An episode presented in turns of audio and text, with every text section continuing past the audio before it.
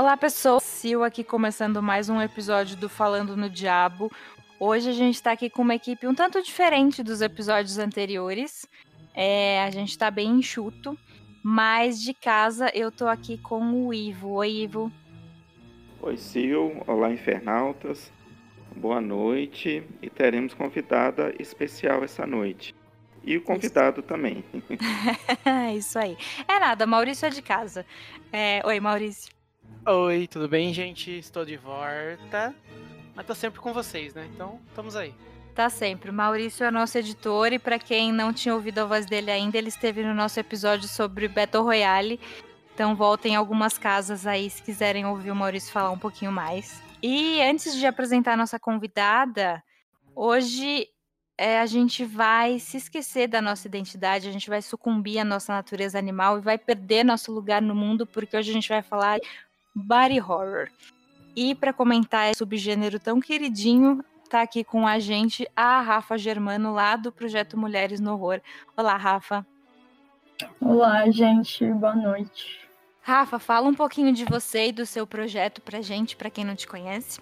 Sim, então, o Mulheres no Horror foi criado em 2017 e eu criei a partir de uma pesquisa que eu comecei a desenvolver na universidade sobre representações feministas em filme de vampiro, onde eu analisei o Garoto Sombria Caminha pela Noite e Deixa Ela Entrar.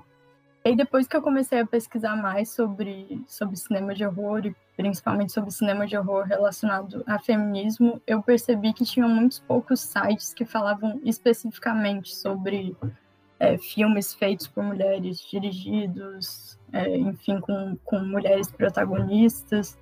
E aí eu criei o site e o, o blog com esse intuito de conseguir falar um pouco mais sobre isso, assim e criar, criar conteúdo direcionado para isso, sobre cinema de horror feito por mulheres e, e, com conteúdo também feito por mulheres. Muito bom e muito relevante, né? A gente precisa de mais ocupação desse tipo, assim, na, nas mídias, enfim. Então, bem-vinda e obrigada por topar participar desse episódio. A gente está muito honrado com a sua presença. obrigada, eu que agradeço. Estou muito feliz de participar também. É, bom, eu costumo falar que o Ivo é o especialista em body horror lá no Boca. É, Ivo, será que você pode falar pra gente o que raios é esse gênero? Então, gente, é o body horror, body, body horror. É, né, como o próprio nome diz, é o horror é, corporal, mas tudo isso tem uma veia psicológica, né, que tem a ver com a perda da identidade, a questão de sucumbir mais à natureza animal, perder um lugar no mundo. Então a gente pode falar que talvez é, talvez não, né? A pioneira do gênero de ficção no terror, né? O Frankenstein de Mary Shelley, também é visto como é, a pioneira no body horror na, na, literatura, né? O corpo como local de medo. É, então o subgênero ele envolve, ele envolve além de mutações, né? É, doenças, é, mutilações, é, violações no corpo, e tudo isso que mistura, né? A gente fala, costuma falar que é gênero híbrido, que se mistura com outros subgêneros, né? É, por exemplo, se mistura, lógico, muito com ficção científica, com filmes de. até mesmo de, de zumbis. Ah, acho que é isso. é isso. Coisas, é... coisas bizarras com corpos normais. ou, ou vice-versa. Exato, é bem por aí. É, e Rafa, da gente, quando a gente estava combinando essa gravação, você falou, me falou um pouquinho sobre a sua pesquisa de mestrado. Você pode falar um pouquinho sobre o que é e por que que você escolheu esse tema?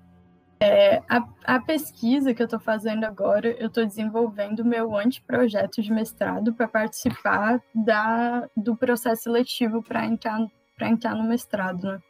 E aí eu comecei uh, lendo alguns textos da Bárbara Creed, que é uma autora que eu gosto muito, da Júlia Cristeva. O texto da Bárbara Creed que eu estou mais usando é o Horror and the Monsters Feminine, que é falando especificamente sobre é, a mulher monstro. E aí eu já tinha lido esses textos há algum tempo e eu sempre pensei muito sobre essa questão de animalização feminina ou de monstruosidade feminina. É, principalmente depois que eu assisti Possessão, que é um filme que eu gosto muito. Eu acho que depois disso eu comecei a pensar mais sobre, sobre essa coisa da histeria feminina também associada a essa coisa da monstruosidade e também muitos filmes retratam é, coisas é, especificamente femininas como monstruosas, como por exemplo em Carrie a Estranha, que o, o amadurecimento da menina, a menstruação dela é, é vista como uma, uma coisa monstruosa. E aí eu fui desenvolvendo um recorte, assim. E aí eu comecei a pesquisar filmes que tivessem mulheres monstruosas, representações femininas monstruosas, dirigidos por mulheres. E aí o primeiro que eu pensei foi o Garoto Infernal, a Karen Kusama, Jennifer's Body, e que é um filme que eu gosto muito. E aí eu fui lembrando de outros que eu já tinha assistido, fui assistindo outros também para desenvolver esse recorte. E um outro filme que eu gosto muito também que, e que eu vou falar na minha pesquisa é o Deluri, que é um filme polonês. Eu acho que o nome em português é Atração. E um outro é o remake de Rabbit, que é o filme original do Cronenberg, e aí o remake foi feito pelas irmãs Soska no ano passado. E aí eu quero falar mais sobre esses conceitos de monstruosidade feminina atrelado a uma posição de empoderamento e não de diminuição da mulher. Porque nesse cinema feito pelas mulheres, com mulheres é, diretoras, tem mais essa visão de que a monstruosidade da mulher pode, assim, empoderar ela e não só ser, ser uma coisa negativa, digamos assim. É uma visão bem diferente do que o geral assim tá acostumado, né? Porque eu mesma pensando assim nos filmes para fazer a pauta, os primeiros que me vêm na cabeça são sempre os feitos por homens, sabe? Para procurar esses feitos por mulheres, eu tenho que de fato procurar. Não é algo que pensando assim, puxando na memória, eu vou achar, sabe? Então, é bem importante a gente incluir é, essas diretoras e colocar essa visão mesmo, porque até assistindo alguns filmes para antes da gravação desse episódio, é, tem coisas neles, tipo, eu não consigo não prestar atenção em como a mulher está sendo retratada ali, tem coisas que me incomodaram bastante, sabe? Então é bem importante trazer esse ponto de vista assim para discussão. E acho que vai ser um baita de um mestrado seu, Rafa. Não, muito obrigada. Além da gente é, observar e analisar a representação feminina, a gente também pensa, parar para pensar no ponto de vista de quem fez, né? No caso das mulheres. Também que elas conseguem imprimir uma marca feminina no, nesse cinema também. Sim, exatamente. E a gente vai comentar também é, esses filmes que você citou, né? Todos eles estão aqui na nossa listinha para a gente comentar um pouquinho mais aprofundadamente, assim, sobre eles.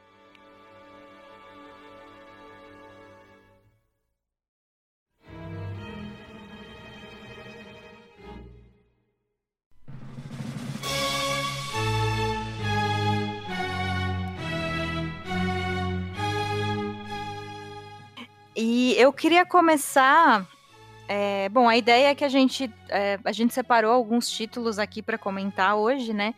Então eu queria começar com o que são considerados os exemplos mais antigos do body horror no cinema, que são A Bolha Assassina, que é de 1958, e A Mosca da Cabeça Branca, que também é do mesmo ano, e até como a Rafa citou, é, foi feito o remake pelo Cronenberg lá na década de 80, né?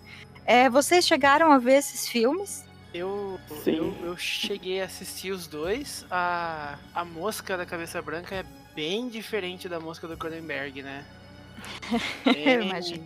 Bem eu só assisti o remake do Cronenberg. Ah, é, é, é eu acho que re, reflete um pouco da época também, né? Que eles falavam muito sobre insetos gigantes, né? Tipo, os monstros eram um pouco mais simples, eles não tinham, sei lá, a, a cabeça do Cronenberg, né, para fazer. Então, uhum. o, o, o, no caso do, da música da Cabeça Branca, é, é só um, um, um lance que ele inverte a, só a cabeça, né? A cabeça da mosca fica uma cabeça humana e a, e, a, e a cabeça do humano fica uma cabeça de mosca. Né? e, aí, e aí fica esse, essa briga. O que eu achei muito interessante é que quando eu só lia sobre esse filme, eles falavam bastante do monstro que o humano se tornou, né? Mas assistindo o filme, é muito interessante ver que o, os próprios humanos eles se assustam bastante também com o bichinho, com a mosca com a cabeça de humano, sabe? Imagina, né? É, Você então, tá lá, aparece uma mosca o- com uma cara assim. Inclusive, inclusive o final fica aquele negócio de. é, é, Gente, pode dar spoiler aqui, né? De um filme de 58, né? Pode, Ah, Então- pode. pode sim. O final, eles resolvem o problema do, do monstro mosca lá, humano com a cabeça de mosca. E aí chega no final, eles encontram a, a, a mosquinha presa numa teia de aranha e pedindo socorro, chorando, tudo. Então você acaba até ficando com dó da mosca. Sabe? Tipo, é, um, é um- Claro. é um, é um negócio bem inusitado, assim. E o cara vai lá e mata ele com uma. joga uma pedra em cima porque ele não aguenta ver aquele negócio nojento. Faz você pensar mesmo, fala assim, caramba, olha, tipo, a gente mata as mosquinhas, tudo, ele, elas não choram, né? Tipo, É um bom ponto. então, será que, será que se a gente ouvisse assim, a gente faria a mesma coisa, sabe? Então é, é, é interessante o ponto deles, assim. E a Bolha Assassina já é mais parecida com o, com o remake lá dos anos 80 também. É, a diferença é que os efeitos, efeitos especiais hoje a gente dá uma risadinha, assim, que, que é bem um, parece um chiclete derretido, sei lá eu. A gente trabalha com o que tem. É, É, eu, eu acho que o- os remakes eles são mais catológicos, né, do que os anteriores. E isso, é, exatamente. Eles, eles abusam mais, né, do, do, do- body horror. esse- esses filmes da década de 50, eles são mais contidos, assim. É, os anos 80 foram uma boa década, né, pro terror, assim. Acho que os, os remakes têm essa, essa carinha da década. Todas as, as características, enfim. Bom, e daí eu queria falar um pouquinho de um David que não é o David mais marcado nesse subgênero. A gente vai chegar nele daqui a pouco. É, queria falar do David Lynch com o primeiro filme que ele dirigiu, que foi o Eraser, Eraserhead, de 78. É, vocês chegaram a ver esse? Sim, esse eu gosto muito, muito, muito. É um dos meus filmes preferidos. É bem doido, né? É, esse é. é muito, muito doido. Esse lembra mais. é, eu acho que o David Lynch não fez muitos filmes parecidos depois, mas ele tem alguns curtos que tem a, a- a mesma vibe, assim. Dessa época, assim? Não, até hoje. Eu acho que até fez. Ele fez até pra uma marca também. Uma vez, acho que era ABC. Acho que era alguma coisa assim do alfabeto. É, cada letra era uma, uma imagem assim bem doida. E também era bem parecido, assim, preto e branco, e bem parecido com, com Eraserhead também. Entendi. Vocês falam Eraserhead, eu lembro do cabelo do, do protagonista e do filho dele. Nossa, Nossa, aquele aquele bebê alienígena. Meu Deus, marcou demais. Mas Pra mim, marcou muito também a musiquinha e aquela mulher bochechuda com aquela Sim, cara ah. deformada e a música cantando aquela musiquinha. acho que são várias imagens que, tipo, gravam na cabeça, assim, né? É uma viagem total, né? Total. E é uma viagem que fala, acho que a representação desse filme é o medo da paternidade, né? Eu acho que eles. Sim, com certeza. Se a intenção era essa, parabéns, ele conseguiu. ele conseguiu atingir. Um- uma representação até mesmo bem cruel, assim, né? Que é, que é uma Sim. coisa bem assustadora, né, pra, para o pai, assim, e aquelas imagens, a cena da dança com os fetos, é, é bem pesado até, aquela cena. É pesado. Eu, lem- eu, eu li sobre, sobre as gravações desse filme, diz que a Jennifer, que é a filha do David, até ia assim no, no estúdio para acompanhar. Ela disse que era super divertido e tal, mas, tipo, acho um pouco pesado também. Ela era Não, pequena, Nossa, né? e foi bem complicado também pra ele fazer o filme, né? É, disse que Teve demorou. vários, cinco demorou anos aí, né? muitos anos. E o cara manteve Falando- corte de cabelo nos 5 anos. Falando em Jennifer, Sim. eu, eu lembrei do, do filme que ela dirigiu, que é o Encaixotando Helena. Ah, é verdade. Não sei Verdade, se bem vocês lembrado. viram, mas ele é um. Ele também é um body horror. Ali, se você for analisar do contexto dele. Sim, Bem ela lembrado. também dirigiu Acorrentados, que é um sobre um taxista assassino. Esse é bem pesado também. Ah, Esse eu não vi. lembro, lembro de ter visto, tipo, trailers, assim, mas eu não cheguei a assisti-lo. Parecia, tinha todo um tom pesadinho, assim, também. Puxou, puxou a veia do pai, né, gente? É Tá verdade. ali. Mas depois desse David, depois não, né? Ali na mesma época, a gente tem, como eu disse, o David mais característico do subgênero body horror, que é o David Cronenberg. É difícil selecionar quais filmes do Cronenberg a gente vai falar. Então a gente até separou alguns aqui, mas, gente, se vocês quiserem é, trazer outros também não tem problema, porque ele tem muita coisa assim no currículo. Então, eu trouxe alguns aqui pra gente comentar. E mas bora começar, mas se vocês forem lembrando de outros, é super bem-vindo. Eu acho que eu diria que os três principais, é, aí eu quero os comentários de vocês também para saber se vocês concordam. São o Calafrios de 75, o Enraivecida na Fúria do Sexo, que é o Rabid, né? De 77 e a- o remake da Mosca, que é de 86. É, o que, que vocês acham? Esses seriam os mais importantes? Vocês acham que tem outros Ó, que tem mais destaque? na minha opinião, eu, eu, eu colocaria Videodrome também aí. É, eu também. Eu acho que pra mim, na verdade, assim, pessoalmente, é o filme que. O primeiro filme que eu penso quando penso no Cronenberg. Mas sim, por É. uma questão pessoal também, porque eu gosto muito do filme. Não, com certeza. O, o Videodrome, ele, ele saiu numa época que o VHS estava super difundido, né, tal. E ele tem umas cenas de... de... Ah, o Cronenberg, né, gente? O Cronenberg é... Ele mistura carro com gente, com chão, com céu. Não dá pra imaginar. Mas tem uma cena de impacto, assim, que o, o, o cara tá olhando pra TV e meio que ele vira a TV. Não sei se você lembra disso, Rafa. Ele vai, jun... Aham. ele Sim. vai juntando com a TV, assim, ele vira um negócio só. Nossa, é um. E, e- e dentro do filme isso faz todo sentido pro personagem, sabe? Mas nossa, ficou tão marcado isso aí que não tem como não colocar ele, sabe, nessa, nessa parte de body horror aí que também ma- marcou demais, assim. Eu acho que isso é o que a gente mais vai trazer nesse gênero, sabe? O, as, o que marcou, assim. Porque como é um negócio que acontece com o corpo, tipo, você não tem como se separar daquilo, sabe? Você se coloca naquele lugar quando você tá assistindo. Então acho que talvez seja por isso que, que marque tanto, assim, na nossa cabeça, sabe? Exato, eu tava, ta- tava até falando com, brincando com vocês antes da gravação que todos esses filmes têm aquela a cena que eu me lembro quando eu era criança, que eu assisti, sabe? Tem, ah, tem aquela, Sim. aquela cena de tal coisa, né? e Que, que é o que impacta, né? Quando a gente cresce, a gente entende o porquê da cena, né? Mas quando a gente é menor, é- é- o que impacta é realmente o- a cena ali, né? O, o jeito que tá sendo feito. Uhum. Total.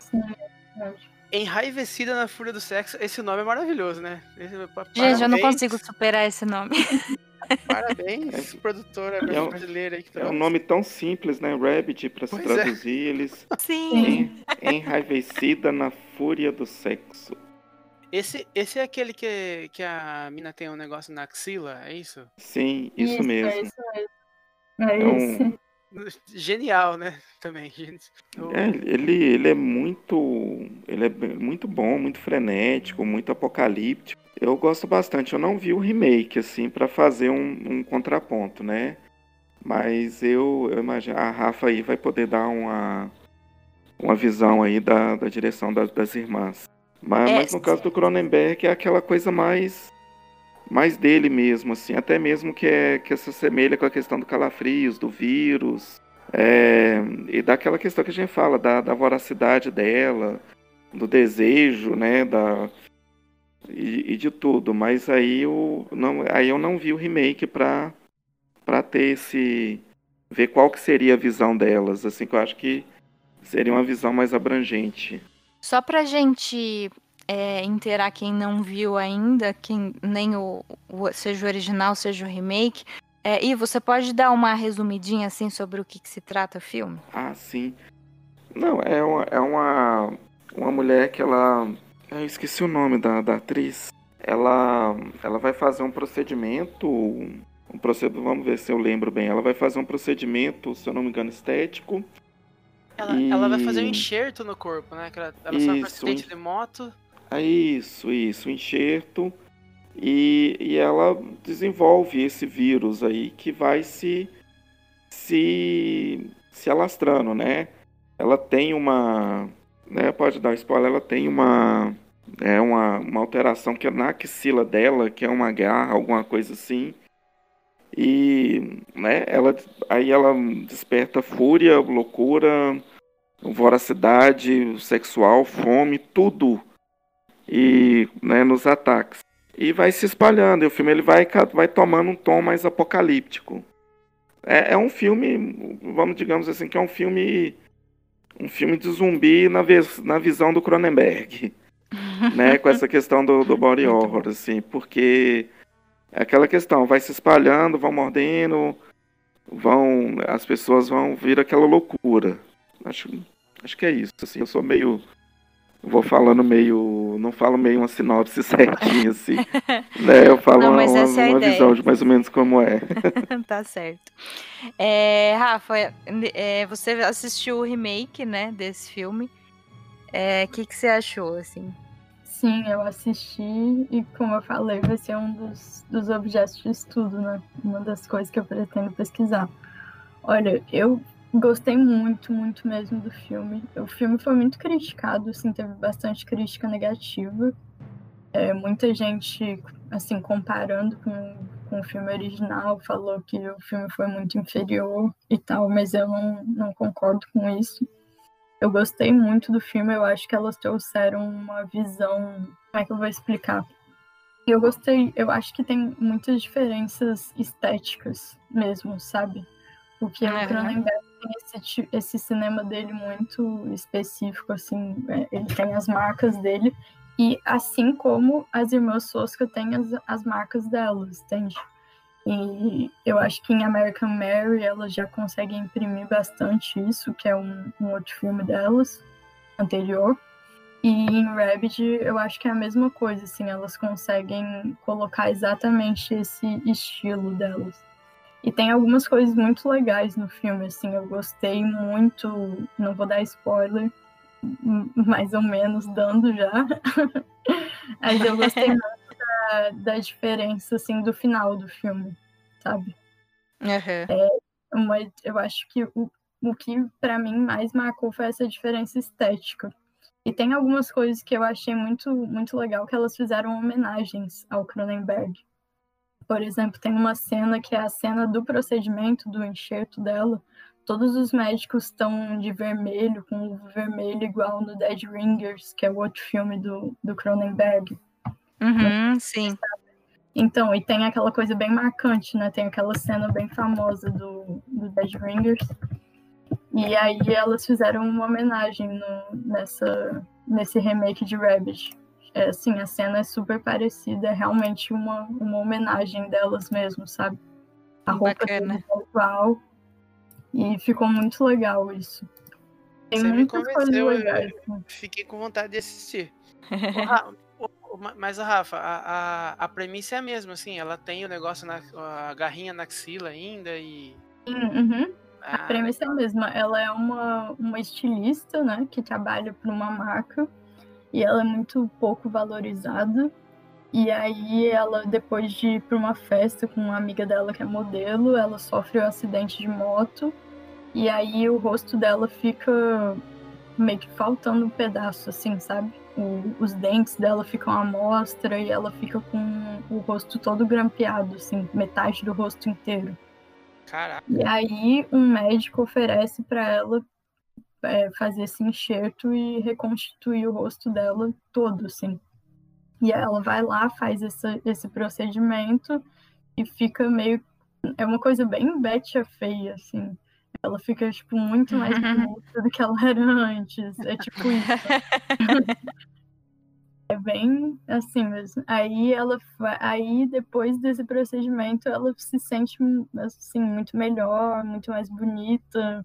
Ela até eu não entendo porque ela até para de usar óculos. Eu acho que o negócio também Nossa. É, é, o olhar dela, a visão. Realmente é magia. E, é, e aí depois disso ela começa é, a sentir essas sede de sangue, assim, e começa a ficar insaciável. Mas a premissa é basicamente essa, é a mesma do, do filme original mesmo. E, e, e assim, só complementando o que a Sil tava falando, daí tem a, a mosca, né? Que esse é, deve, uhum. deve ser o mais conhecido, assim, dessa, dessa época e dessa leva. Sim, com certeza. Sim. Do Cronenberg. Quem, quem não lembra do, do Jeff Goldblum vomitando na, na rosquinha e depois comendo, né? Ai, gente, sim. Essa é a cena que te marcou, Maurício? É, foi essa e o final que ele fica apontando a arma, que a, é a Dina Davis, né? Que, que tá sim. É. Ele fica apontando a arma, ai, dá uma dó dele. Depois fala, ai, não acredito. Porque Sim. você fica o filme inteiro odiando, né? Tipo, pegando nojo do cara. E aí no fim uhum. você acaba. Mas ele ainda é debaixo de tudo isso, ele ainda é uma pessoa. Né? Sim. Então... Acho que esse é um sentimento que volta muito nesses filmes, sabe? Exatamente, exatamente. Sempre tem esses momentos assim de você lembrar que rola uma é uma empatia, né? Rola uma é, empatia. Total. É. Sim. Uma coisa que que é, que marca para mim nesse filme é a, humani a questão da humanidade frágil, assim, e como no começo, quando, quando o Seth começa a se transformar, ele fica, tipo, super ágil, super forte, ele se mostra lá pra Rony, olha o que eu consigo fazer, não sei o que. Mas, tipo, depois queda, assim, é tão vertiginosa, sabe? Tudo que ele tinha de vantagem, assim, é destruído e destrói ele como ser humano, assim. É, é uma degradação, né? Tanto uhum. Física como ele, ele vai perdendo não só a degradação dele corporal, que ele vai, né? Meio que uma evolução, involução em algumas coisas, e psicologicamente ele vai se transformando no, no animal, né? Na questão que a gente fala, no inseto. Ah, você falou da, da degradação, eu lembrei da, da orelha dele caindo. Sim, é... Sim. Gente, eu vi esse filme no cinema, é aquela coisa assim do você ver virando a cara.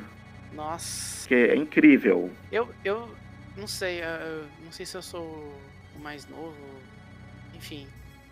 Não, eu, eu, não vi na época não, tá? Não sou tão ah, velho assim não. Eu vi depois uma amostra que passou aqui em BH. eu, eu assisti primeiro o, o segundo filme que, que, que, passou na televisão. Tá? O, Nossa, é mesmo, tem um segundo. É, ele, um segundo. apesar de ser bem, não ser o Cronenberg, né? É, nossa, me dava agonia de ver os, os, os bichos assim. E aí quando eu assisti o primeiro depois, meu Deus do céu tá acontecendo. E outra coisa que eu acho que marcou um pouco para mim também, como eu tinha dito, a questão da, das mulheres nesses filmes, né?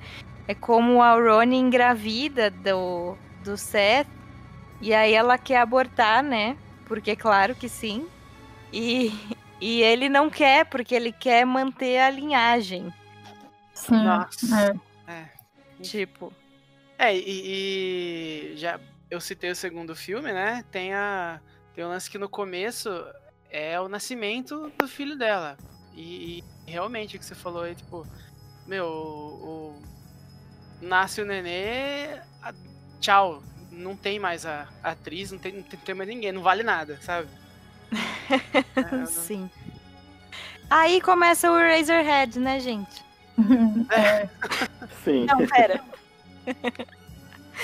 eu acho que um dos filmes mais marcantes para falar de é, da maternidade como uma monstruosidade é o The Brood do, do Cronenberg também. Uhum. Sim. É um Total. filme que vai falar muito dessa coisa da, do, do que a, a, a Barbara Creed, naquele texto que eu falei, fala muito sobre isso, sobre o útero monstruoso, assim. Da capacidade da mulher de gerar monstros. Gente, né, pensa na gravidez, assim, no mundo real mesmo. O que é isso, sabe? Tipo, se você pensar assim, no, ah, tirando fora o ai, que bonito, né? A mãe, não sei o quê. É, é um processo muito sofrido, assim. Sim, é um processo de metamorfose também. Aham. Uma próprio termo. modificação corporal muito grande. O próprio termo Sim. em inglês me assusta, né? Impregnate, né? Tá É, então, gente, o que, impregnada. O que, o que é um bebê se não um parasita, sabe? Pois é. por, por mais bizarro que seja colocado dessa forma, assim, mas, mas é. É, Agora, e você também assistiu The Brood? Assisti, adoro. É isso que, que a Rafa falou, assim, que aí eu tô.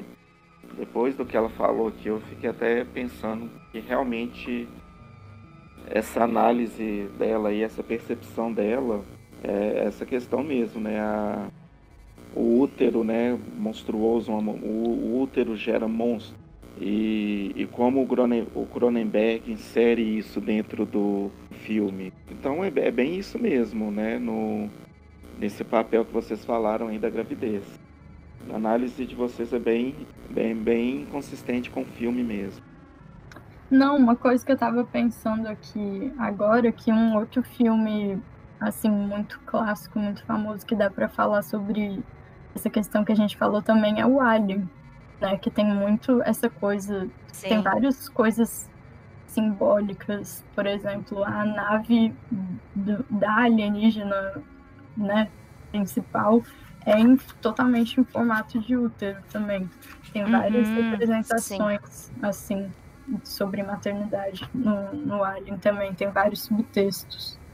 É, como o Alien nasce, né? E, e até no episódio, no nosso episódio sobre terror e ficção científica, a gente estava comentando sobre como o roteirista do Alien falou num, teve um documentário aí, ele comentou que é, a ideia, o que ele tinha na cabeça quando ele escreveu era o estupro masculino. É, tem o formato do Alien, né? Sim, exato. Uhum. Sim. Porque, né, quando, quando aquele, o, o facehugger ataca a pessoa, isso é uma, uma situação completamente forçada, né? E aí ele coloca aquele bicho dentro do corpo e aquilo nasce pela barriga como, como um nascimento mesmo, né? Alien é um filme que dá pra gente falar em mil episódios diferentes, gente. Tem muitos Nossa. temas. É verdade. É um dos filmes mais falados, né? Sim, a gente cita ele volta e. É ele e o Enigma do Outro Mundo. Que eu não coloquei aqui porque eu Sim. acho que a gente tem que fazer um episódio só sobre ele. É, então vamos falar dos dois filmes que você citou, Ivo, que do Cronenberg ainda, que é o Crash e o Existence. Quer falar um pouquinho É, deles? Então, o Crash é é aquele filme que ele não tem.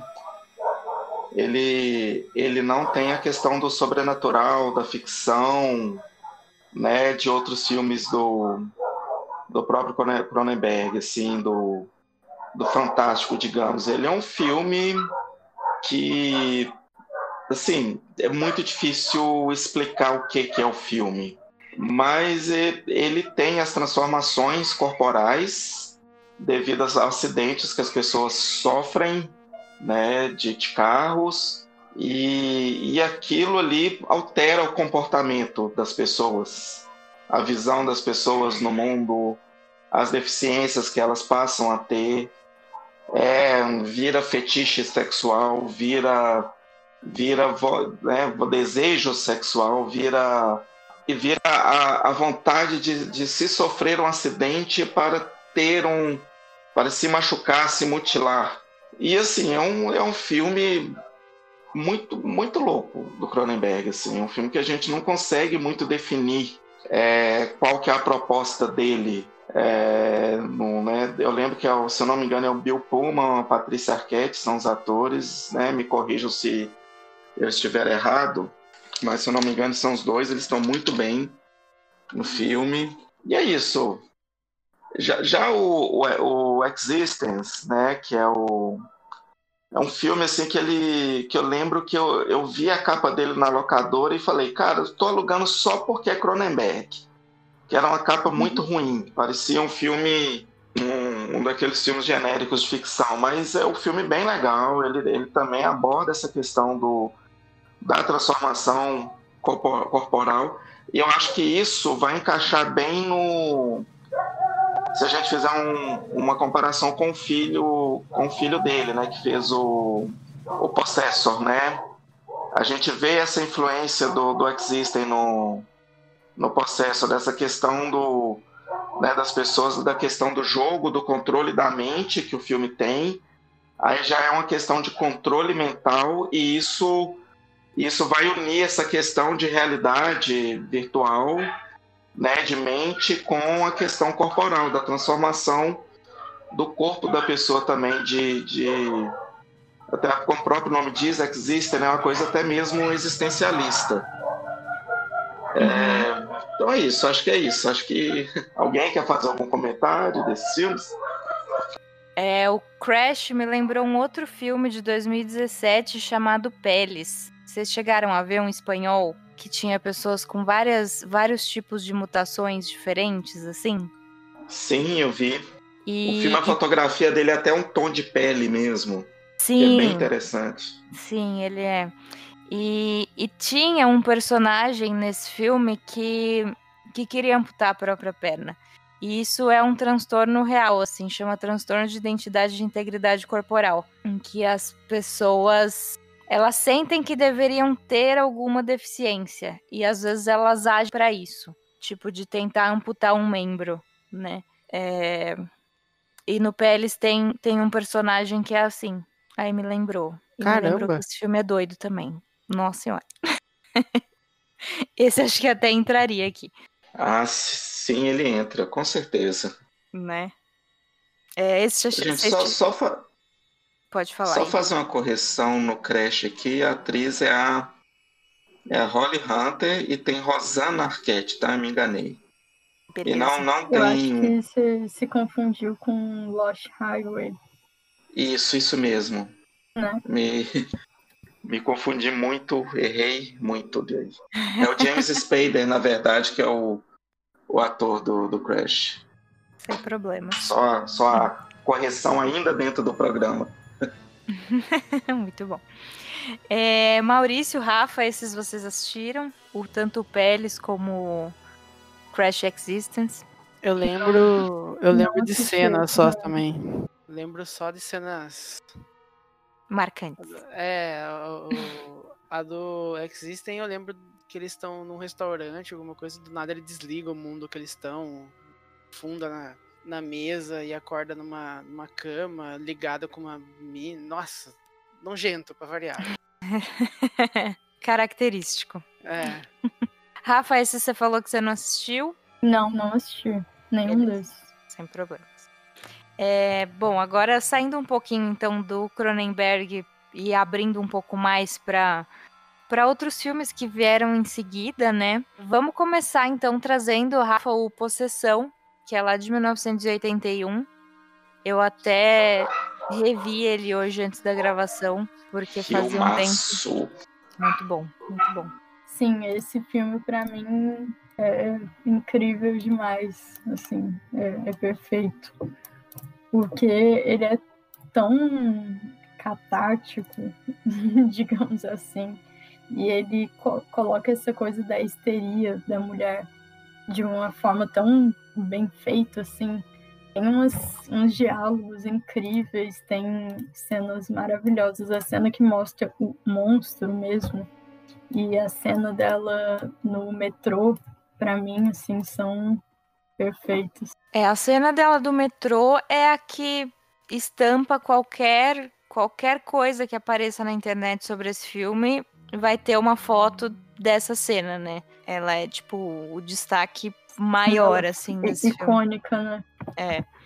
Não, eu ia citar que tem um clipe do Massive Attack que homenageia essa cena, assim, que é bem legal também. Ai, bom saber. Você sabe o nome da música, não? Hum, Eu acho aqui rapidinho. Po- Pode ir. Não, que aí, que aí eu coloco o link depois no post. Ah, não, beleza. Depois a gente. Aí no post eu mando e, e coloca. Beleza.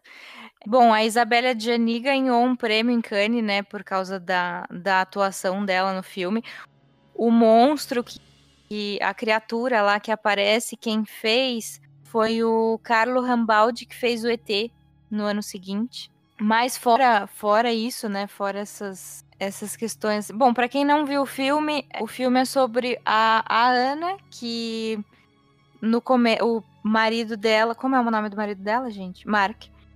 Ele volta de uma de um trabalho para casa e ela diz que ele, ela quer terminar o casamento, né? E depois de um tempo ela acaba confessando que tá tá saindo com outra pessoa, assim. Então o filme trata do da queda assim para loucura, não só não só da Ana, mas mas do Mark também, né? E talvez ele também tenha sido uma grande causa dessa dessa degradação dela, assim.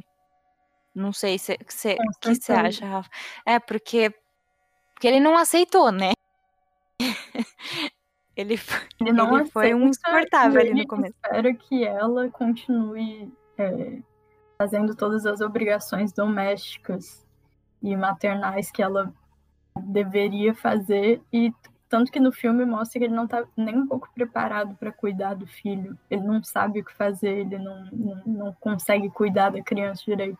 Porque ele espera que isso seja de total responsabilidade dela.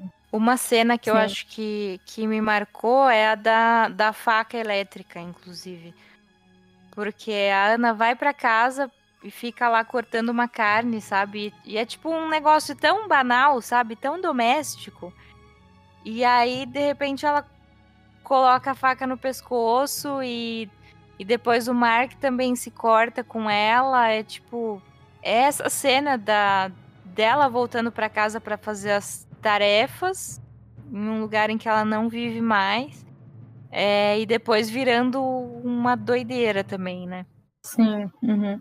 As coisas vão escalando muito, né? No, Muito. filme, o filme vai ficando cada vez mais insano. E, e é um exemplo, assim, de que o, o body horror não precisa necessariamente ter uma criatura ali, claro, mas, tipo, a Ana não sofre uma, uma mutação física, assim.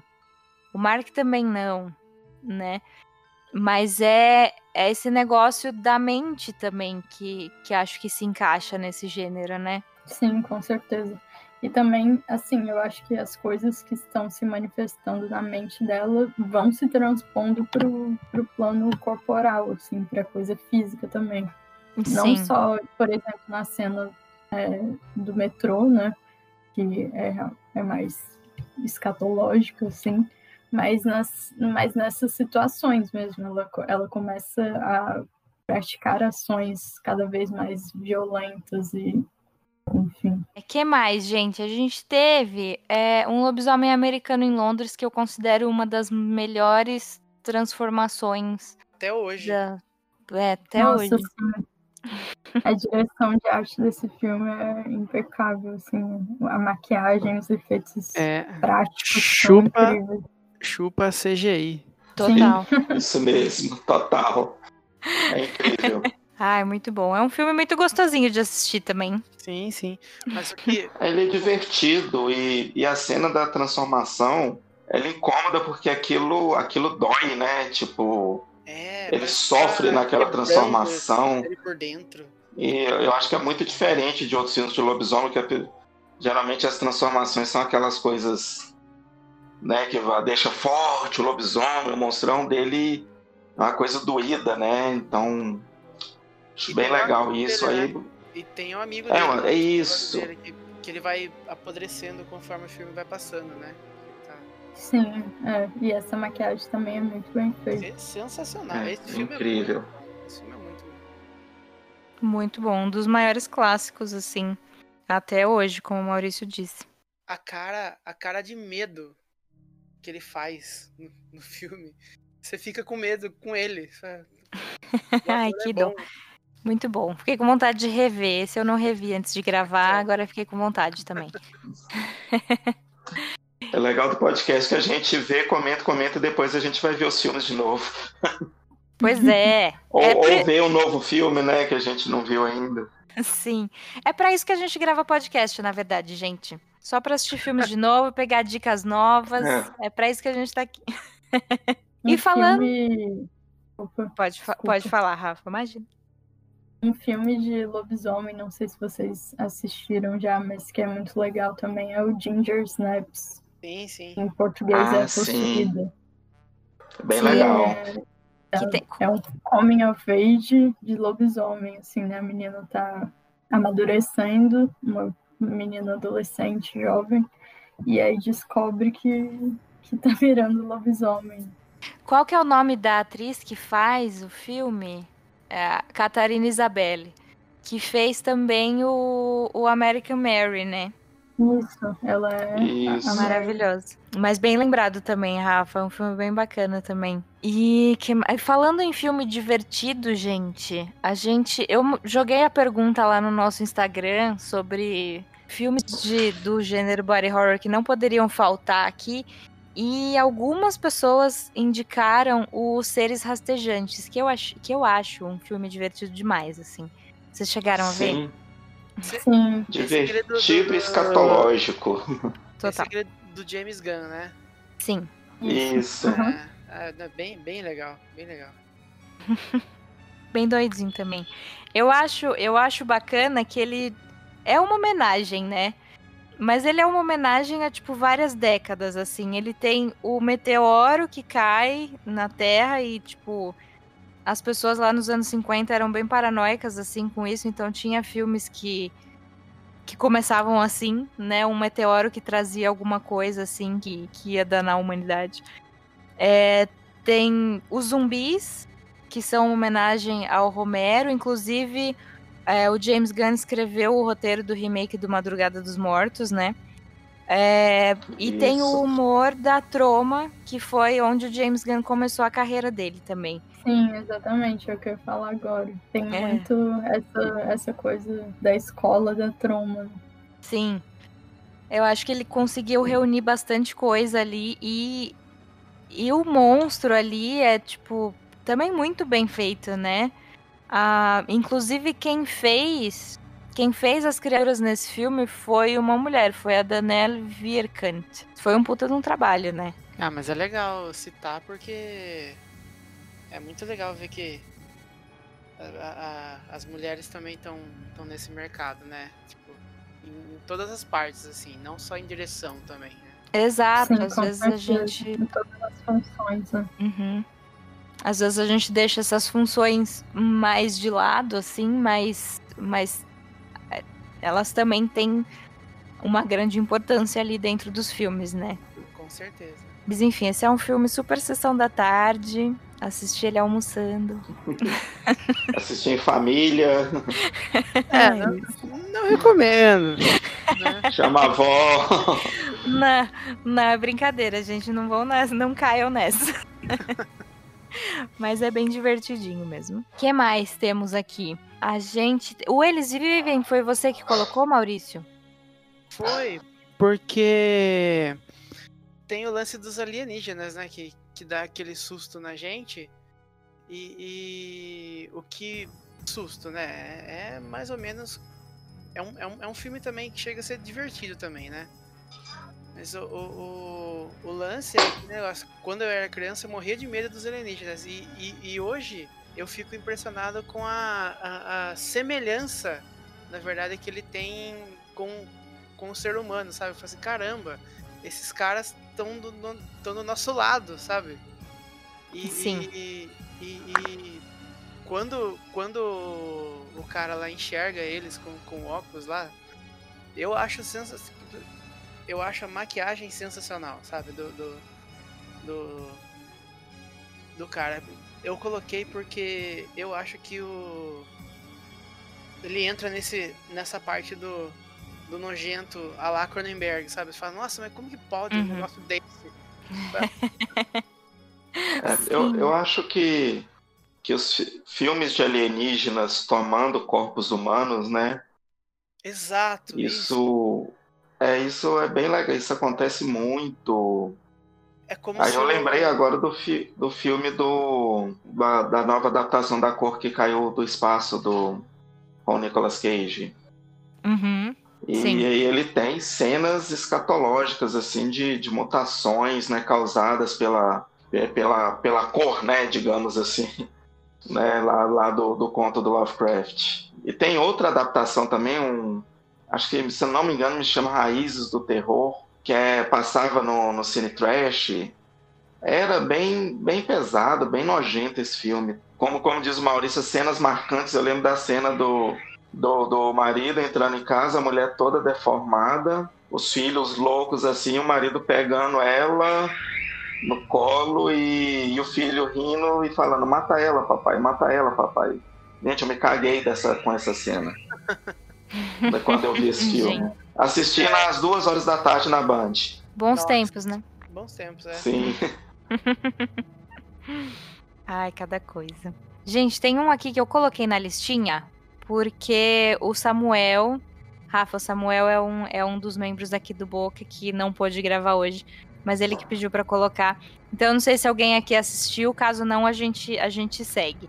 Mas é o Vagina Dentada. Eu ainda não vi esse filme. Então, que- eu vi, eu vi, mas assim, eu não tenho muitas lembranças dele, não. Mas é, é basicamente o, o filme. é, eu acho que seria até legal uma visão mais de mulher- uma mulher mesmo falando do filme. Pois é, mulher isso- Isso que eu ia falar. É, Eu tenho um pouco de resistência, assim, de ver. Eu não tenho muita vontade de ver esse filme, não. Porque eu não gosto muito de filme é, de rape e revenge, no geral. Sim, sim, tem isso. É, é, tem Ainda isso. mais quando é dirigido então- por um então, homem. assim, não é- que necessariamente seja um filme errado, nem nada disso, mas é porque é muito filme- mais difícil ter uma, uma visão mais apropriada do assunto. Uhum. O problema desse filme é que, pra justificar, né, a, a- o estupro, vamos falar assim, tipo, cada esquina que a, que a menina vira tem um estupro diferente, entendeu? Ai, que péssimo. É, tipo, estão, tipo, não que seja um, um tema desinteressante, eu acho um tema interessantíssimo e acho muito válido colocar. Só que exagera, sabe? Tipo, exagera demais e, e aí perde o sentido, né? É, o que eu vi, eu ouvi dizer assim do filme é sobre essa questão do empoderamento, porque se você tiver dentes na sua vagina, claro que você vai poder se vingar dos caras e tal. Mas você vai se vingar dos caras quando, quando o pau já tá ali, entende? Daí qual que é a vantagem, assim? Então, não, e, e, e os personagens são muito 880, sabe? Tipo, os personagens que são ruins, Aham. eles são realmente ruins. E os personagens Sim. que são puritanos, eles são muito puritanos, sabe? Tipo, Não, ainda não assisti É, filme, então então- não, não sei opinar. Vou falar com o Samuel depois, se ele quiser colocar, inserir um áudio nesse episódio sobre o filme, a gente coloca. É, a gente teve também o Tanatomorfose, que eu confesso que é um filme que eu assisti faz um tempo já, eu lembro vagamente dele, assim. É, vocês têm lembranças? Vocês gostaram, não gostaram? Eu não assisti. Eu- Eu não gostei quando eu vi, não sei se numa revisão talvez eu o veja com outros olhos, mas na época eu não me lembro de eu não ter gostado. Me lembro de criar expectativas sobre ele.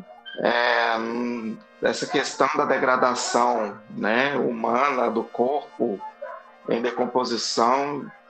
Fiquei interessado em ver, mas me lembro de eu não ter gostado, assim, de não sei, acho que eu fui com a expectativa alta e não me.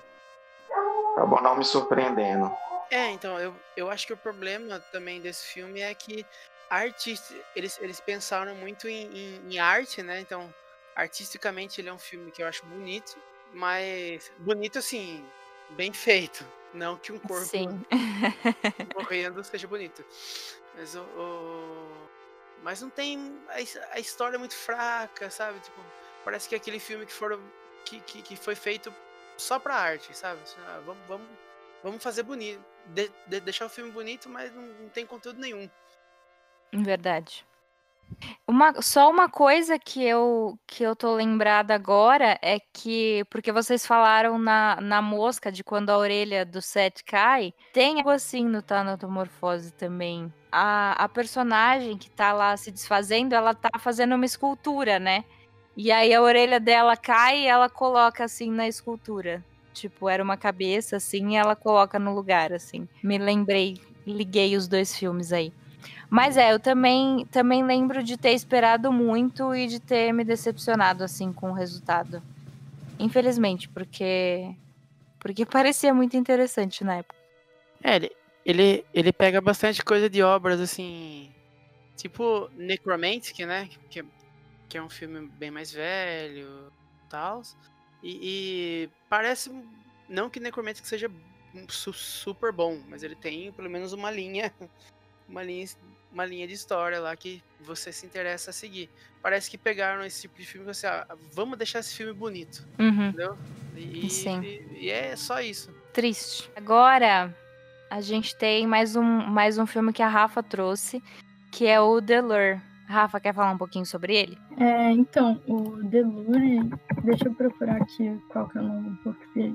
É A Atração é o nome em português. É um filme polonês um filme de. um musical de, de horror. Tem várias partes musicais do filme. É um filme muito interessante sobre duas sereias que começam a trabalhar em tipo numa boate, assim. E aí as duas são, são se alimentam de seres humanos, né? São sereias monstruosas, mas cada uma segue um caminho bem diferente, assim. Uma delas se apaixona por um menino que trabalha nessa, nessa boate também. E aí ela vai, aos poucos, assim, vai perdendo tu, tudo, basicamente, assim. Ela faz uma cirurgia para virar pessoa, digamos assim, para tirar a cauda dela e colocar pernas. E a outra segue um caminho meio que inverso, assim, ela consegue é, trazer mais um, uma questão de, assim, consegue se empoderar através dessa, dessa monstruosidade dela. E é bem interessante porque o filme mostra justamente esses, é, meio que esses dois lados do monstro, sabe? Uhum. Esse, esse, essa, essa coisa assim da lenda da sereia também é bem legal o jeito que eles colocam, porque tem toda essa coisa de sedução da sereia e de, de encantar as pessoas com a música, né? Que é o que elas fazem no filme, que elas, elas vão cantando e meio que hipnotizando os outros tal. É um filme muito diferente, sério, muito, muito diferente, assim, de, de tudo que eu assisti recentemente. É um filme que vale muito a pena assistir. Ele tem um visual todo muito bonito também. As músicas dele são muito legais também. E as, as sereias, assim, o visual das sereias eu gosto muito, muito. E aí tem uma cena que é bem body horror. É essa cena da cirurgia dela para meio que desfazer a, a parte sereia dela. Esse filme é muito interessante. Quero mais muito ver. Um, mais um. já tô baixando. Já tô baixando aqui já. Vale muito a pena ver, gente. Quero eu quero. Saber o que vocês acharam depois. eu, vi, eu vi uma imagem agora aqui da, dela na banheira, me lembrou aquele episódio daquele Guinea Pig lá, que tem aquela, aquela série uhum. japonesa Guinea Pig que tem uma, uma sereia que também está em decomposição. Sim, acho que é o 5. É, não, não, não lembro qual episódio que é, mas tem o cara que tenta salvar ela lá, tudo. Sim, uhum. Achei interessantíssimo. É, esse filme, a atração, vale muito a pena ver. É um filme bem interessante e que tem muitos, assim, várias interpretações, várias críticas e subtextos feministas no filme. Muito bom, parece muito interessante mesmo. Também vou, vou procurar para assistir. Que mais? O, é, Maurício, você quer falar um pouquinho da Centopeia Humana? Não, eu acho que é, deve ser um dos filmes mais conhecidos de body horror, assim, ultimamente, assim, né? Que ele saiu. Saiu até recentemente, né? A, a trilogia. Não assisti os três, porque eu, eu parei no segundo. E, Tudo tem limites, né? É, deixei quieto, falei, não, não dá. né? Mas eu, eu, eu acho interessante a gente citar, porque não deixa de ser body horror, né? Não, o- total. O, o, o, lance que a gente tá. que eu acho que a gente tá tentando fazer aqui é, é, é- é trazer filmes interessantes, né? Por exemplo, esse The Lure Uhum. aí, eu achei super interessantíssima a premissa dele, né? Então é, é, é, é legal falar que tem. Por trás do, do, do body horror do filme, sempre tem alguma mensagem, alguma coisa, né? No, no- no roteiro que, que, que quer te levar a pensar em alguma coisa, né? Com certeza. A Centopeia Humana não é um desses filmes, acho. É, sabe, é, Eu nunca consegui assistir in- inteiro. é, ela, tipo assim, tá lá por tá lá, sabe? Tipo, tá lá pra chocar. Tem gente É, que gosta desse tipo de choque, filme, né? né? Mas acho que não é o, o, o o no- nosso caso aqui. É, não. E acho que, sei lá, muita gente gostou até do primeiro filme. E, né, vamos combinar que, ok, é, é original, no mínimo. Sim, sim, exatamente. Mas, mas daí, aí eu fui assistir o segundo e, gente, assim, o filme é inteiro preto e branco, exceto o cocô. Cocô é, É. cocô é colorido. E, e é tudo jogado lá, é tudo de graça, sabe? Não, não tem, não Então, tem nada que ex- se salve ex- ali. Exatamente. Tem, tem, tem uma cena no segundo filme que tem o, o, o gordinho lá, o protagonista do filme, né? Uhum. Ele, ele, ele se masturba com uma lixa assistindo o primeiro filme. Meu Deus. É, vai vendo. Só que, tipo assim, não tem sentido nenhum. Tipo, ele faz isso porque ele é louco. Ele faz isso porque ele gosta, sabe? Não tem um, um, um porquê, sabe? Não tem um. Não tem. Talvez seja isso que eles queiram passar mesmo. Falar, não tem, o cara é. É isso aí. Existem pessoas assim, tá? Sei lá, eu. Então, é, é um ponto, né? Mas é que você vê também o, o diretor dos filmes, é, tipo, em entrevistas, assim, falando dos filmes, é, é isso, sabe? É o meu. É o. Ah, eu quero chocar mesmo e é isso aí, vou colocar o que for preciso pra isso, sabe? Então é, é muito de graça, assim.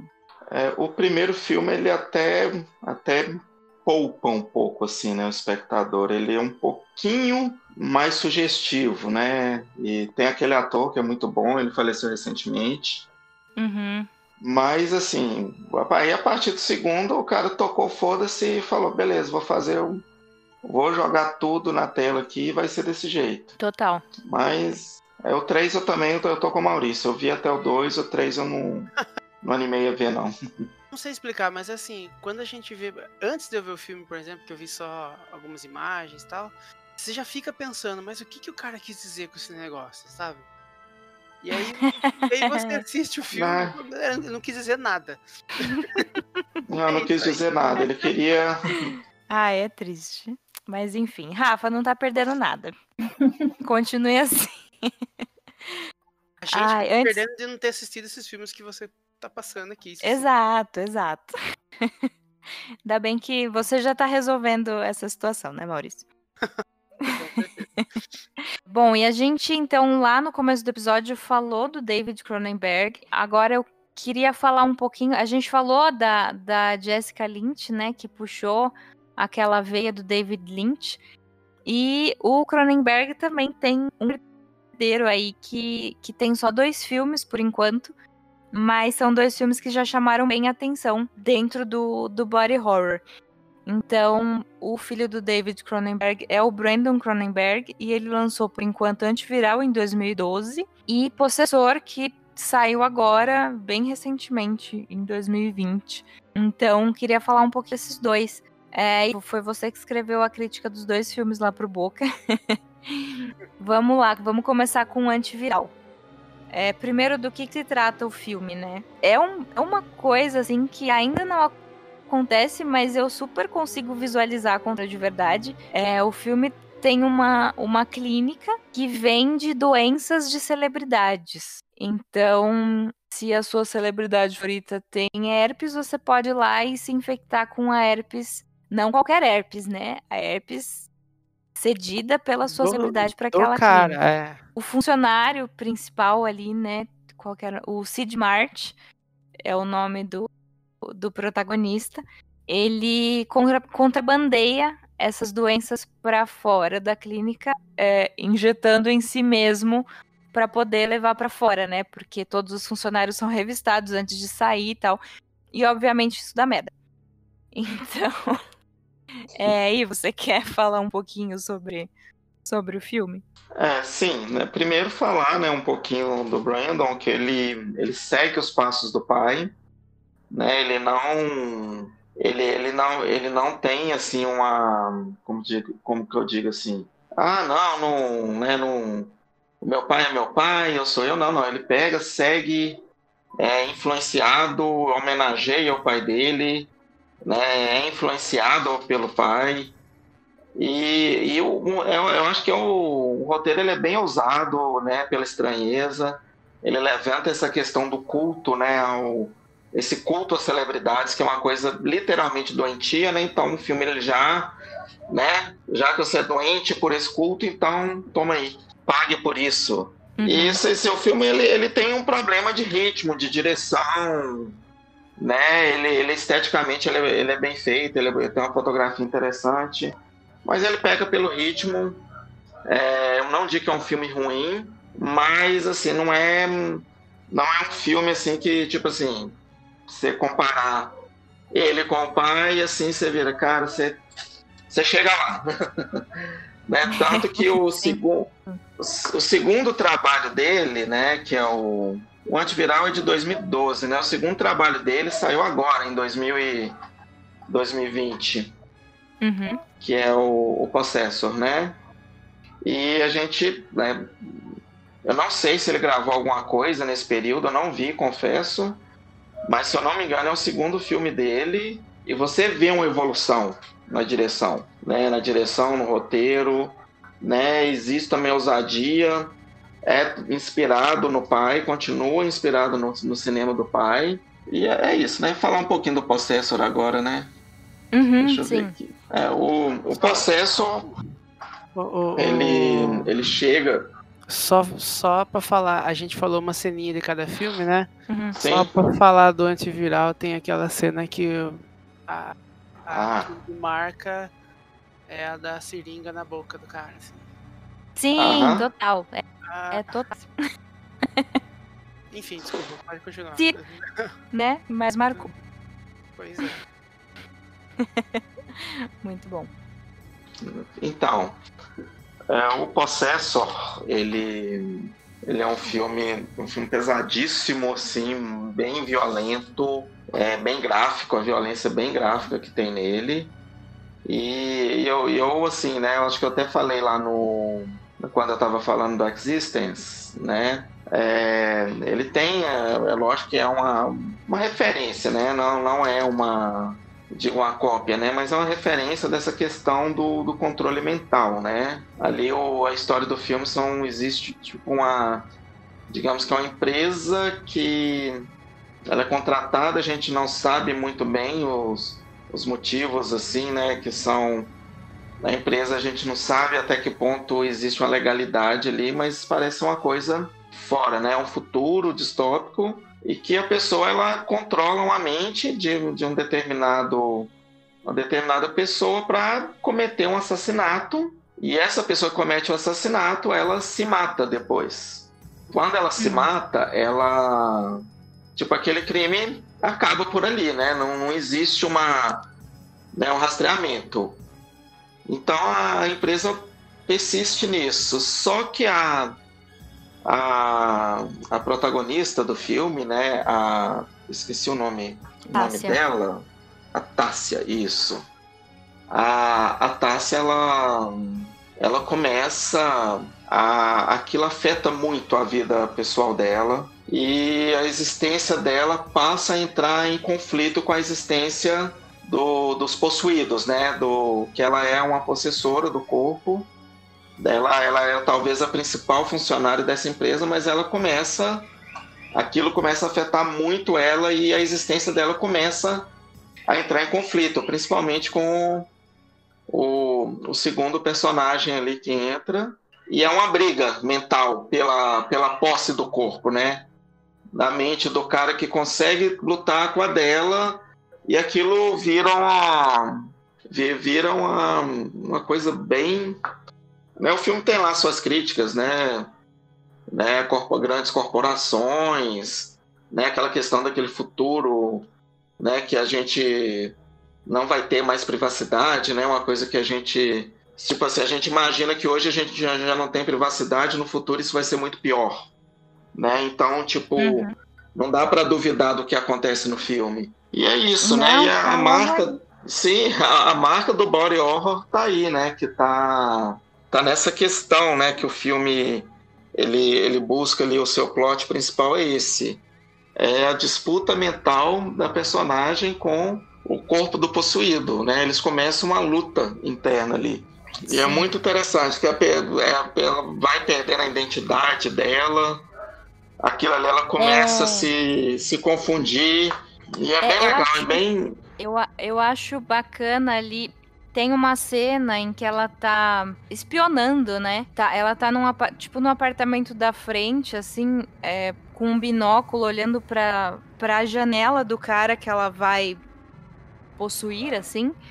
E, e, ela tá ouvindo a conversa dele, ela tá ensaiando, ela fica repetindo o que ele fala para ensaiar mesmo os trejeitos, o modo como ele fala para quando ela estiver no corpo dele, né? Mas mas se você pegar algumas cenas antes, depois ali da introdução, quando ela acorda da, do primeiro trabalho que a gente vê, é, e ela tá indo para casa e ela fica ensaiando também o que ela vai falar pro marido e pro filho. E, tipo, não deveria Sim. ser preciso você ensaiar ser você mesma, sabe?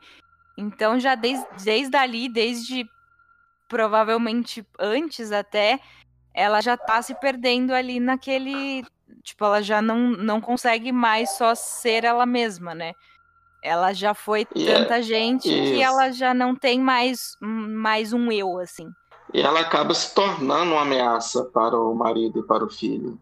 Sim. Porque aquilo, aquele desejo, aquela coisa de, de o desejo né, de, de, de, cometer o assassinato tá nela. É, então ela acaba se tornando uma ameaça ali. Ela talvez por isso ela está se afastando do marido, porque ele, ele não quer separação, ela ama o filho, ela gosta do marido também, só que ela se afasta porque ela, ela sente que ela tá ela é uma ameaça para ele. Exato. Então, o filme ele explora muito essa questão de, de existência, de identidade, né? Que é uma coisa que tá também no cinema do Cronenberg. Do pai, Cronenberg pai, né? Que ele é Cronenberg também. É, sim, e, e, e, a fotografia desse filme tá muito parecida com os filmes do Cronenberg. Tem aquela escuridão, sabe? Aquela, aquela, aquelas cenas contemplativas. Sim. Aquela cena em que, em que um corpo derrete, em que o corpo derrete, sabe? Quando ela tá entrando no moço. Sim. Né? Eu achei. É muito retrô, assim. Uhum. Tem muito carinha de passado. E, e achei bem, bem impactante também. E como o Cronenberg não né, tem dirigido filmes, o último, se eu não me engano, foi o Mapa para as Estrelas, já faz aí alguns anos. A gente tem um filho aí para continuar o legado, né? Então, que ele se aperfeiçoe mais, que ele continue, porque eu sinto bastante falta do cinema do Cronenberg. Ele, ele pegou ali uma linha mais, né? Saindo do body horror, ele foi mais pro drama, né, mais filmes violentos como Senhores do Crime, Marcas da Violência, que são filmes muito bons também. E o último mapa do Star, ele, se, ele voltou a se mapa para as estrelas, ele voltou a se aproximar do cinema dele, assim. Mas aí ele ficou por ali, daquele cinema que ele fazia anteriormente. Né, teve um que eu não vi, que é o Método Perigoso, mas era uma coisa, um filme, uma biografia. Ah, gente, esqueci do, dos psiquiatras lá. Do, é, é Carl. Jung do. Ah, é verdade. Do Freud. Do Freud isso. do Jung. É. Do verdade, Jung, né? A relação entre os dois. Uhum. É, eu acabei não vendo esse filme. Eu comecei a ver, mas eu acabei não vendo. Depois eu tenho que que voltar a ver. Mas aí o Cronenberg deixou né, o body horror de lado. Né, já, já, acho que deixou o cinema, não, não vemos coisas dele já há bastante tempo. Acho que, se eu não me engano, ele lançou um, uns curtas aí, hum, acho que eu, eu não cheguei a ver. Mas aí tá o filho dele, para seguir os passos, seguir o legado. Ele está interessado em dar um, um segmento nesse trabalho do pai, tá trazendo isso de volta. É bom, né? Assim a gente não fica órfão também. Com certeza. Falei demais, gente. Imagina. É, então, saindo um pouco dos filmes americanos, né? É, vamos pular lá para o Japão. Rafa, queria que você começasse a, a falar. Então, eu sei que você tem algum filme para indicar. Você pode começar, então? Sim, então, é, eu queria começar falando do Tetsu, o Tetsu, o Homem de Ferro, uhum. que é um filme do Shinya Tsukamoto, que eu gosto muito. E é um filme totalmente body horror, de terror e ficção científica. Ele está disponível no YouTube, inclusive. Ele tem inteiro. E é um, um acho que é considerado o primeiro filme cyberpunk também da, da história, né? meio que inaugurou esse, esse subgênero. E aí, uma das, das. Na verdade, a atriz principal desse filme, que também trabalhou fazendo os efeitos e o figurino do filme, é a Kei Fuji, Fujiwara, que é uma diretora da japonesa. Eles faziam parte do mesmo grupo de teatro, assim. E aí, depois de fazer o Tetsu, em 89, em 1996, ela dirigiu o filme que eu queria falar um pouco, que é o Organ. É um filme japonês de body horror muito interessante, muito pouco falado. Assim, eu, eu vejo muito pouca coisa sobre esse filme. Ele é um pouco de difícil acesso também. Eu consegui baixar ele em um site agora e depois eu até posso passar para vocês que eu não, não tenho aqui agora comigo. Mas ele é um pouquinho difícil de achar, assim, mas é um filme que vale muito a pena. É um filme que fala sobre questão, de, realmente, como o nome já diz, de órgãos, assim. É sobre dois ladrões de órgãos que tiram os órgãos das pessoas que eles capturam enquanto elas ainda estão vivas. É um filme bem violento, assim, bem. É, é muito corporal mesmo. Tem umas cenas bem com os efeitos muito bem feitos, também muito doidos. Se vocês derem uma olhada no, em algumas fotos na internet, dá para ter uma noção, assim. É um filme muito interessante, Organ, o nome. Parece pesado. Sim. Fiquei interessado, tá na Mas lista aqui. Maurício já deve estar tá baixando. já tá na lista. Ah, é muito bom, me interessei também. E o Tetsu, a gente até. A, a Luana chegou a comentar sobre ele um pouquinho no, no nosso episódio de sci-fi também. É, uhum. Também é um clássico, né? E esse, poxa, YouTube tá super acessível. Então, quem quiser procurar, né? É uma boa indicação também. Sim, é muito bom. E foi muito legal que foi o filme que fez com que essa diretora entrasse nesse, nesse mundo, nesse mercado de cinema de horror. Porque ela produziu junto com o Shinya Tsukamoto, fazendo esses efeitos, e ela é a atriz principal do filme, e aí depois ela pôde dirigir outros filmes. Muito bom. Inusitado até, né? Mas bacana, uma trajetória bacana. É, é muito, é muito legal também, porque no Japão tem muitas poucas mulheres fazendo cinema de horror, principalmente. Ela é uma sociedade bem, bem machista também, né? Sim, muito. Não que em outros lugares não seja, mas, mas tipo, é, é bem visível, assim, essa, essa divisão entre homens e mulheres. Então é, muito, é sempre muito legal ver uma mulher ocupando um espaço desses, assim. Eu conheço, acho que é só uma que, né, agora que eu pegando a dica da, da Rafa, mas eu conheço uma que dirigiu um que chama Bilocation e que fez uma adaptação do Fatal Frame, mas é só também que eu conheço. É, então, é super pouco. Nossa, até. A... Que dia é hoje? Amanhã vai sair, inclusive, no Mulheres no Horror, vai sair uma lista de cinco filmes asiáticos dirigidos por mulheres. Eu já Boa. fiz na semana passada. Muito e bom. E o Logan tá, tá, tá nessa lista. A gente coloca o link aqui no, no post do podcast também. O link do Mulheres do Horror. Ah, Você tinha comentado também do Audition, né, Rafa? Sim, nossa. O Audition é um filme incrível também do Takashi Miike, que é um diretor que faz uns filmes bem corporais também. Sim, tem um, um, um outro filme dele, o Meet the Killer, também é bem um filme que fala muito sobre totalmente sobre corpo o tempo todo no filme. Vocês já assistiram? Eu amo o It the Sim. Killer. e Audition também. É, e a, a gente ama, a gente ama Takashi. protagonista feminino, né? Sim. E ela, inclusive, tá muito bem no filme, ela atua muito bem. Muito. Eu sei que o Ivo gosta muito desse, né? Adoro esse filme. Você sempre traz Mas esse eu... filme pra conversa. Mas eu vi ele apenas duas vezes, tá? Não é um filme que eu consigo ver muito. Ele é... Já, já é o suficiente, é né? É. já é. A cena final é linda, mas ela é difícil de se ver. Sim, muito. Eu gosto muito da parte que ela fala: você não tem como fugir sem os pés. Nossa. Meu Deus. Sim. Essa ficou marcante também. Fica. Ah, é muito bom. É um ótimo filme. Só falta ela terminar, né? Você não tem como fugir com os pés. Fica a dica. ah, excelente. É mais um que eu quero ver de novo também. É, que mais temos aqui? Temos a Kira. Akira. Falar, Akira né? é aquela animação. Você não assistiu esse, Maurício? Faz, ó. Meu Deus do céu. Fala isso, que é, a Kira foi, foi, foi o que fez eu gostar de cinema. Ah, bom. É, que, inclusive, tô recomendo quem gosta de Akira com, comprar os mangás, que é incrível, incrível, incrível, incrível. É bem diferente da animação, mais pra frente. Assim. É, que finalmente estão tá? sendo lançados, né, aqui. Sim, sim.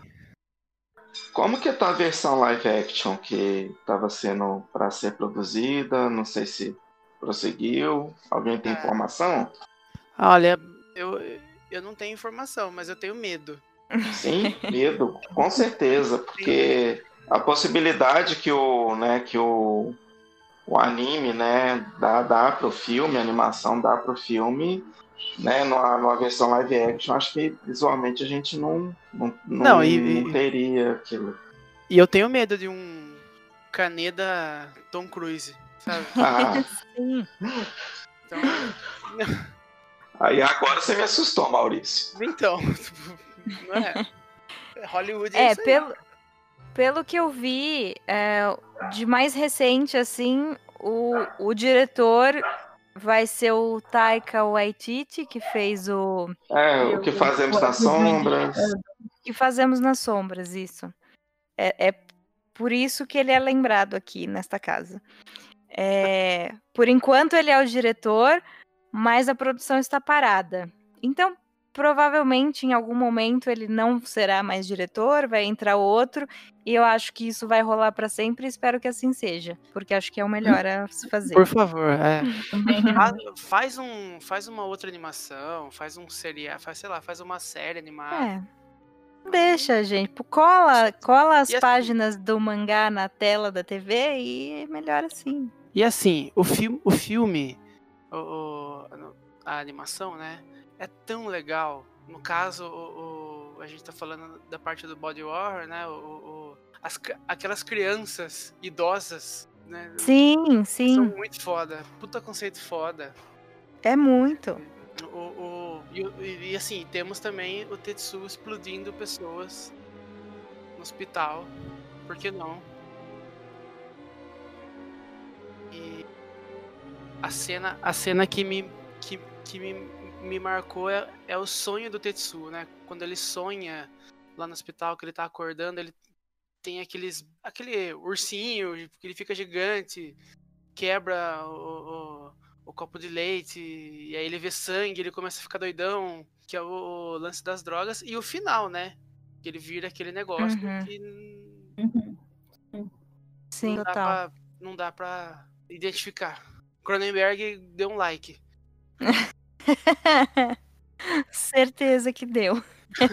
e falando em mangás, né, a gente tem o que é um dos meus favoritos de lá, é o Junji Ito, que tem os mangás dele, tem as adapta algumas adaptações para filmes que acho que não precisaria também ter feito, né? Tudo meio. É. Mas mesmo mesmo nas páginas, assim, é um, é um grande artista do body horror também, né? Ivo é, disse que até tava o... com, é, o livrinho eu tô, parado. Eu li, é, eu li os fragmentos do horror, peguei até o livro para relembrar. É o único que eu li dele ainda, mas assim, é maravilhoso. Né? Alguns, alguns. A dissecação chã, pássaro negro, o monstro de madeira, Tommy, o Gola Rolê Vermelha são exemplos clássicos, né, de, Sim, de body esse horror. livro ficou muito legal mesmo, da, da Dark Side. Né? O Uzumaki é dele também? Sim. É. Uhum. Sim. O Uzumaki é o mais famoso dele. É, eu lembro, lembro bastante, que me marcou bastante o Uzumaki. É bem incrível. Eu acho que o que mais me marcou dele é uma história bem curtinha, que ele lançou no final de um outro mangá. Eu, o que eu mais gosto dele é a mulher que sussurra. Eu queria muito ter um dia dinheiro, dinheiro para comprar os direitos para adaptar para o cinema. Esse eu não li. Eu acho incrível, assim. Eu queria muito, muito fazer um curta-metragem dele. Eu acho que, que os o que ele escreve assim tem muito potencial, sabe, para para live actions assim. É que eu acho que ninguém acertou a mão. Se alguém acertar em algum momento daria é, grandes é filmes. Adaptar, eu acho. É, mas, mas justamente o Moleque Sussurra ele é mais sutil, né? Ele já não tem a. É, é verdade. É, ele não tem os efeitos, então ele é uma coisa mais. Até mesmo mais um horror psicológico, assim. Uhum. E, nossa, é, é, lindo, assim. É, tô revendo aqui, passando as páginas aqui. Queria muito, muito fazer alguma coisa relacionada. Muito bom. Eu não sei se vocês conhecem um outro desenhista que faz mangá também, que é o Atsushi Kaneko. Ele é o que eu mais gosto, porque ele tem uma série de, de mangá que o nome é Bambi, que eu gosto muito, muito, muito. Tem quase todos aqui. Eu acho que é meu, meus mangás preferidos. E agora vai, a Dark Side vai lançar também um, um, um mangá dele que o nome é Death Code. Ah, eu só, eu só conheço por, por essa notícia de lançamento da Dark Side, mas nunca li nada dele, não, Rafa. É muito interessante, muito mesmo. Assim, tem muito isso da, do horror corporal. Eu vou procurar também. Tem muitas transformações, transformações. O último volume de Bambi que eu li tem, tem uma parte que eles vão para uma cidade e a cidade as pessoas vão se transformando em porcos. E aí é uma coisa meio de canibalismo, mas não tipo, não dá para entender direito o que que é, e aí a transformação das pessoas em porcos, assim, nossa, é incrível. Os desenhos. Caraca. Muito, muito, Já me deu vontade é. também de ver. Nossa, vale muito a pena. Vou procurar. Gente, achei a história curtinha que eu gosto do Junji Ito e de Amigara Fault. É uma numa cidadezinha assim, é, que tem um terremoto, daí aparecem umas tipo uns buracos assim numa montanha que tem formatos de pessoas. E aí, é, e aí as pessoas que moram nessa cidade, algumas começam a se sentir atraídas por esses buracos assim, e elas vão descobrindo que cada pessoa tem um buraco que é exatamente no formato do corpo dela. E elas entram, sabe? É muito tenso, assim, é bem curtinha essa história, é bem incrível, assim, bem agoniante é, é body horror também, mas eu não vou falar por quê. mas é muito Fiquei boa. nunca li. Eu vou te. Depois te, te passo o nome também, Rafa, se você quiser. Eu mas é quero. é bem fácil de achar. E, e, é bem incrível. E tem uma outra, uma outra história do, do Junjito que é fofinha até, gente. É de dois gatos que ele tem. Chama Yon e Mu, que é o nome dos, dos dois gatinhos. E ele faz tipo um diário em quadrinhos de como é conviver com os gatos. Mas, tipo, é bonitinho, porque são gatos, mas tem aquele toquezinho de Junjito também. Claro, né? Então, é. Normal é, não vai são, ser. Né? são cinco, cinco volumes. Na verdade, é o volume de cinco capítulos, assim, que foram sendo lançados aos poucos. É bem engraçadinho também. É, e fica aí a recomendação. E, bom, vamos mudar de país de novo então. Vamos para a França, que tem vários exemplos de body horror e a gente vai dar uma breve passadinha assim em alguns deles. É, Rafa, quer começar comentando algum filme dessa, dessa leva? É, então, acho que a gente pode começar falando do filme da Claire Denis, que eu gosto muito. O nome em português é Desejo e Obsessão, e em inglês é Trouble Everyday. É um filme que veio nessa onda do, do terror extremo francês, né? É de 2001 e é com o Vincent Gallo. Não sei se vocês sabem, mas é, ele é o principal do, do filme. E é um filme muito interessante, assim, muito é, para quem gosta principalmente de, dos outros filmes da Claire Denis, tem aquela coisa bem incômoda dela que ela consegue colocar em todos os filmes, assim, bem desconfortável. É um filme que eu gosto muito, muito mesmo. Esse eu não assisti. Acho que o Ivo assistiu. Sim, eu vi. Você é... gosta? Sim, o Vincent Gallo, aquela figura exótica, né? Muito bem no filme. E, e o filme ele é, ele é, muito legal, incômodo, né? Bem, bem pesadinho, assim. Gosto muito. Eu acho que é, uma vez eu fiz uma pesquisinha sobre o, sobre o New Front Extreme. Esse foi um dos primeiros que eu busquei a ver.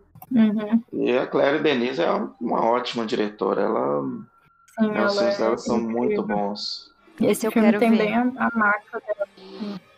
Sim, Ele é muito bem, muito bem dirigido, muito. É, é um filme que vale muito a pena ver.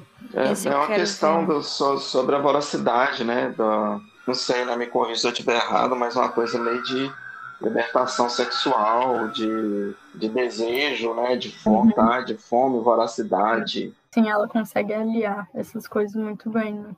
Eu acho que o, Uhum. o Raw, que é o filme de 2016, né? Francês também da Júlia do Cornal, é bem. Parece um filme bem inspirado nisso, né? Sim, Nessa, nessa onda do terror extremo, principalmente no, no Trouble Everyday. Sim, Raw é um. Raw é um puta filme, né, gente? É tipo, eu ouvi outro dia alguém falar que, ah, não é bem o que eu esperava. Fiquei meio. Mas Nossa, é um. eu gosto muito. Eu gosto dele também. Toda essa, essa questão da, da libertação sexual é, é colocada de um jeito bem interessante mesmo. É um filme que eu gosto bastante. É, Sim. e esses E também eu acho muito in- Esse- interessante do, do Raul a questão familiar e, e de herança materna, né? Sim, Meio que a monstruosidade, essa coisa dela vem já, tipo, de gerações, assim. uhum. E aí tem o pai que é tipo, a gente dá jeito, né? Sim, Muito bom. Eu tô vendo até. aqui. Tô vendo aqui que aqui no, no Brasil ele chama grave. Nossa. Eu não saquei Também até não. hoje. eu não sei Eu acho que ninguém sacou, assim, nem, nem É. o cara que colocou isso. Mas tá bom. Eu gravei um podcast recentemente sobre o, o horror francês extremo, né?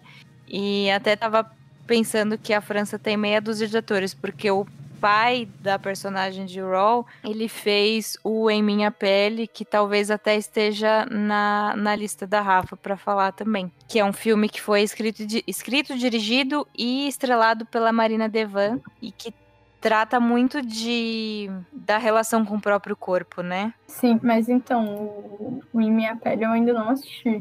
Ele tá aqui na Ai. minha lista, mas eu ainda não vi. O que eu tinha separado era o Raul e o Trouble Everyday mesmo, da Claire Denis. Marina Então- Devan, ainda não, não assisti, mas nossa, eu já tô enrolando faz tempo, eu tenho que assistir de uma vez esse filme.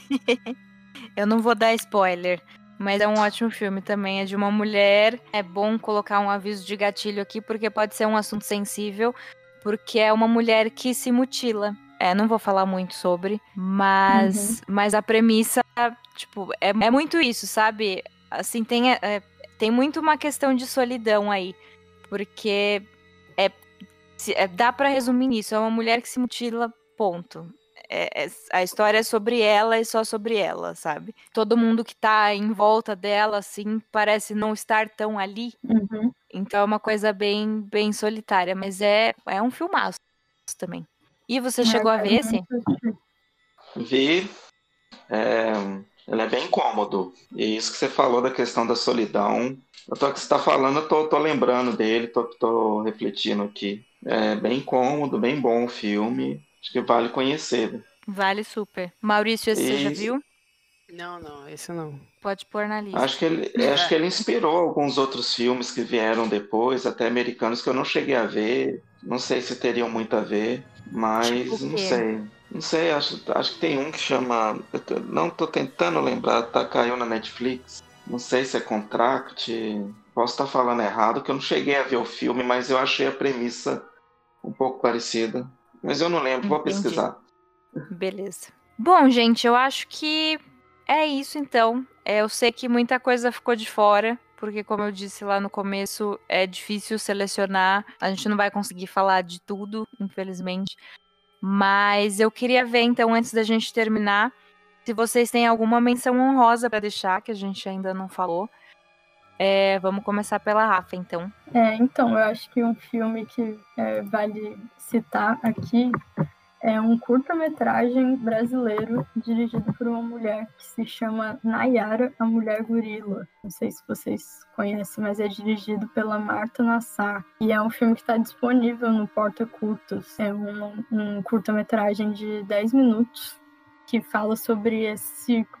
É um filme bem corporal, assim que fala sobre. é, se utiliza dessa coisa da, da, da mulher gorila, sabe, de atração de circo, para Uhum. falar sobre, sobre o corpo da mulher. E é um filme de terror muito, muito interessante, de 1992. Não conheço Anotei esse. aqui que eu não conhecia. É, tá anotado também. aqui já pra eu ver. Muito bom. É, e você, Maurício, alguma menção honrosa? Eu sei que eu falei de, de filmes que não, não falam nada, tudo, mas eu, eu, eu tenho um filme que eu assisti recentemente que eu acho ele ele é engraçado até, né? Que é o Tusk. Ah, Sim. sim. do- do- do- Kevin Smith. Kevin Smith, isso. Eu acho a maquiagem muito bem feita desse filme também, cara. Tá bem. Que, que a. Também não tem muita história, assim, tudo. Tem até uma pontinha de, de, de história ali, mas é, é- é- também não é super chocante e tudo, mas é bem interessante. Bem interessante pra quem gosta desse, desse subgênero de body horror. Eu, o, o, o Tusk. Não vou dar spoiler também, porque é um filme bem. Sim, é um filme relativamente novo, né? Uhum. Mas é, é, é a transformação a transformação da pessoa, né? Em, em alguma Bastante, né? coisa. É.